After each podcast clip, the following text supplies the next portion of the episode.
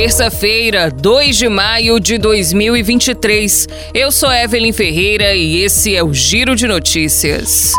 Os deputados federais irão analisar e devem votar ainda nesta terça-feira o PL 2630, projeto de lei que visa estabelecer normas de transparência para plataformas de buscas e de redes sociais e, dentre outros pontos, cria medidas de combate à divulgação de conteúdos falsos, a exemplo das fake news. A proposta, que será apreciada na Câmara dos Deputados em Brasília, irá criar a Lei Brasileira de Liberdade, Responsabilidade e transparência na internet. A informação de que a matéria vai entrar em discussão é do presidente Arthur Lira. Conforme a proposta, redes sociais, aplicativos de mensagens e ferramentas de busca devem trabalhar ativamente na retirada de contas e conteúdos considerados criminosos. Embora esteja com a relatoria do texto finalizada, o deputado Orlando Silva, do PCdoB de São Paulo, ainda não frisou qual será o órgão regulatório da proposta. O objetivo central da lei, conforme a relatoria, é o fortalecimento da democracia, transparência dos provedores, coibição da difusão de notícias falsas e discurso de ódio na internet. Já está em vigor a redução média de 8,1% no preço do gás natural, conforme anunciado pela Petrobras no mês passado. De acordo com a empresa, os contratos com as distribuidoras prevêem atualizações trimestrais do preço do gás e vinculam os reajustes às oscilações do petróleo Brent e da taxa de câmbio. No trimestre encerrado em abril, o preço do petróleo recuou cerca de 8,7%. Já o câmbio teve apreciação de aproximadamente 1,1%.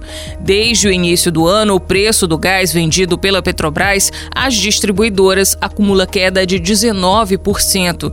Segundo a Petrobras, a atualização do preço do gás natural não afeta o preço do gás de cozinha envasado em botijões ou vendido a granel. E o preço médio do gás de botijão no Brasil sofrerá um aumento de 11,9%, segundo o Sindigás, que representa as distribuidoras do setor. Esse aumento ocorrerá devido à implementação de uma alíquota única de ICMS para todo o país, que também será aplicada ao diesel e ao biodiesel. O valor médio do ICMS cobrado sobre o gás de botijão é de R$ 14,23, mas com o novo sistema ele subirá para 16 R$ 6,34.